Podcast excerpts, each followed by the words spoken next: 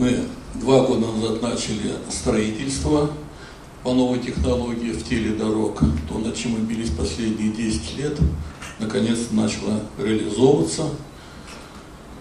Построены первые 400 километров Самарской области, и вчера был подписан контракт на строительство уже на федеральных дорогах. Это в Калужской области на М3 в сторону Украины. Первые там 60 километров мы уже тоже будем строить по новой технологии. Кроме этого, в результате победы в тендере и то, что нам поручено разработать систему управления распределенными содами, это следующий этаж уже, да, то есть это э, оптоволоконные системы, они будут связывать все соды по территории страны, и следующий этаж – это защита информации от попыток взлома и перехвата. Значит, какие цифры на сегодня?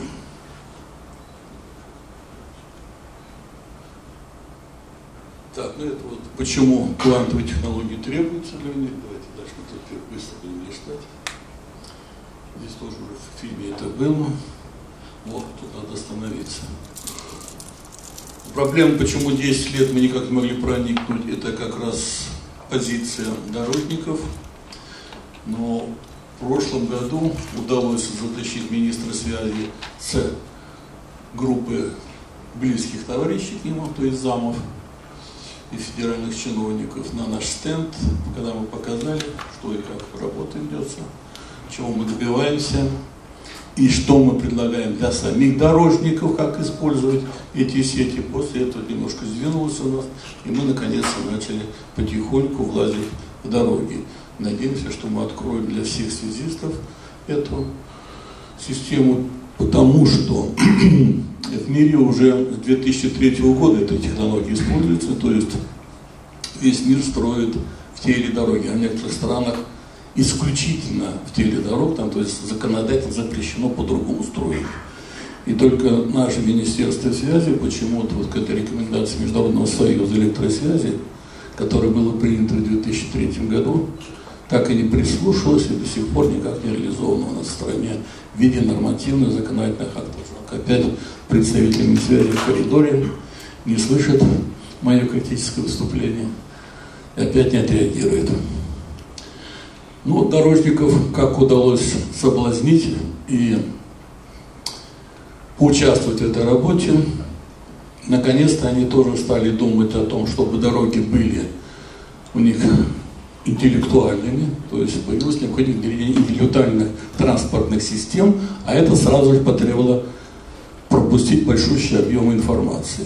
Плюс то, что грядет для них в ближайшее будущее, то есть беспилотники, тут еще больший поток информации, конечно же, будет порожден на дорогах, и его потребуется пропустить.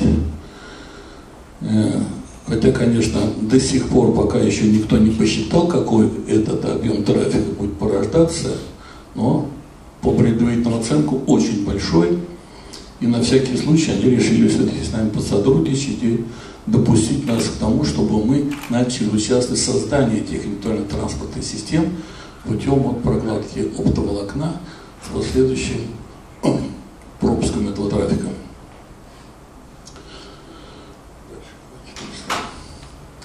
Значит, отличие нашей технологии от того, что используется до сих пор. Давайте следующий. Вот, очень такой показательный пример. Слева это технология SMARS.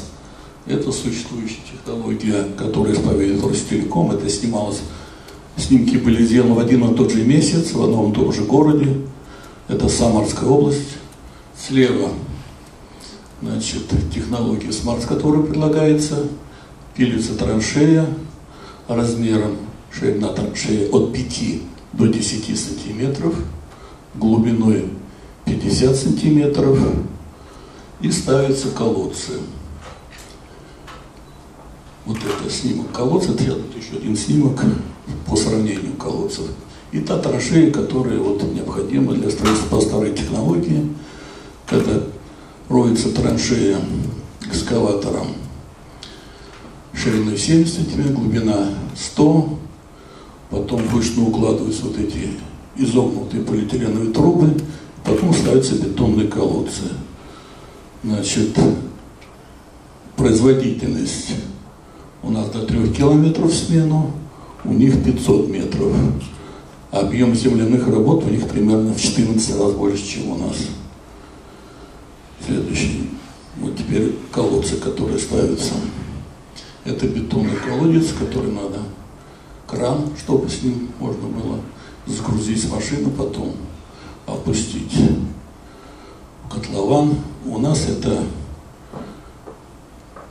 колодцы композитные, собираются вручную.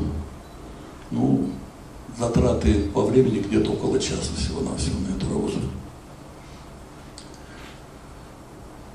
Значит, теперь по дестабилизирующим факторам, которые подвержены кабели, проложены по старой технологии и по новой. То есть старая технология, это называется волс грунт.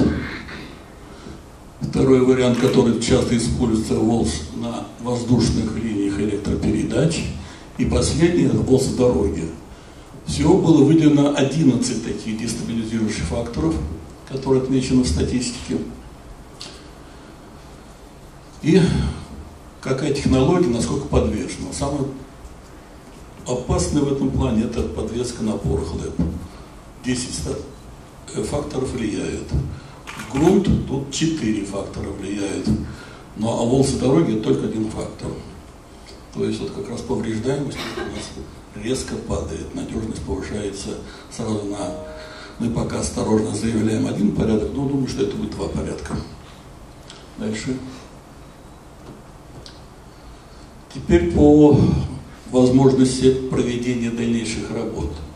Мы строим охранный пакет микротруб, куда задуваем кабель, и еще остается в резерве от 3 до 12 микротрубок. То есть следующий кабель будут задуваться уже без проведения земляных работ, которые составляют порядка 70% от стоимости. То есть на каждом последующем кабеле мы экономим 70% затрат. Если там будет 10 микротруб, это 700% экономии. Возможность обслуживать этот кабель. Мы говорим, что в нашей системе обслуживание будет осуществляться 24 часа в сутки и 365 дней в году, потому что дороги всегда доступны, даже в наших условиях зимних, когда там заметает все и вся, замерзает, и обслуживать кабель, который построен по традиционной технологии, у нас невозможно примерно 6 месяцев в году. Здесь круглогодичный доступ и круглосуточный, поскольку колодцы находятся в обочине дороги.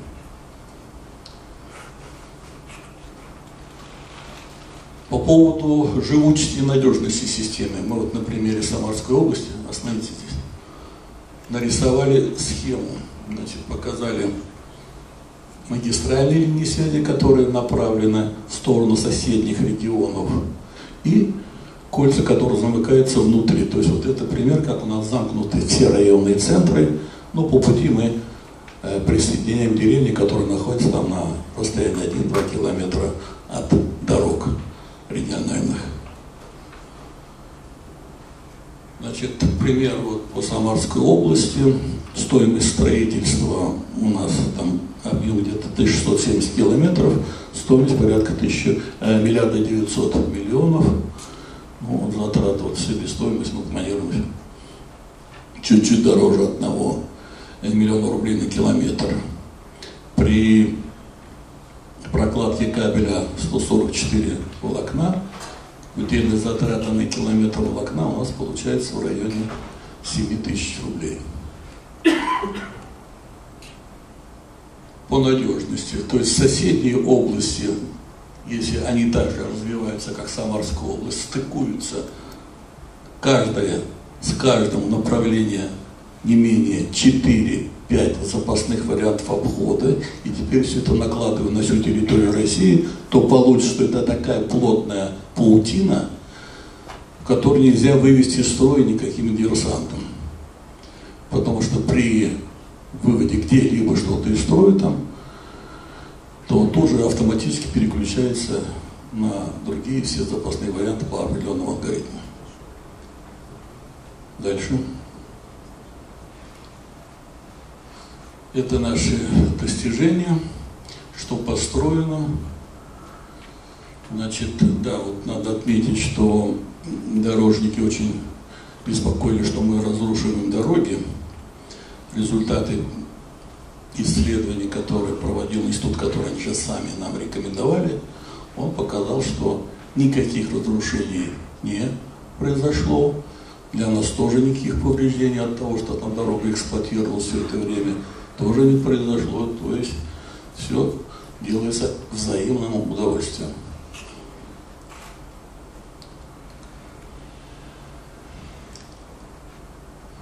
Так, теперь вот по поводу того, что делается у нас ИТМО. Значит, мы договорились, что ИТМО выполняет научную часть работы, мы выступаем индустриальным партнером, и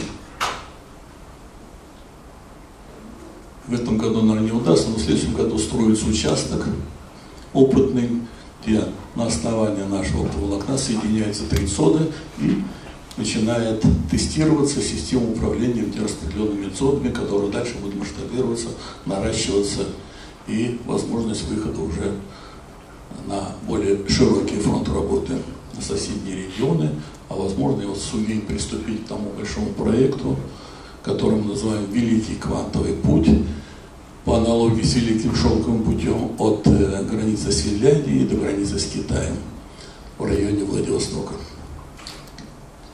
Дальше.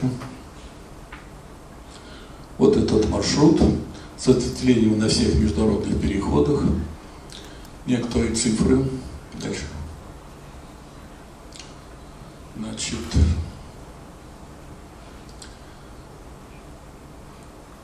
вот цифры эти остановите, да?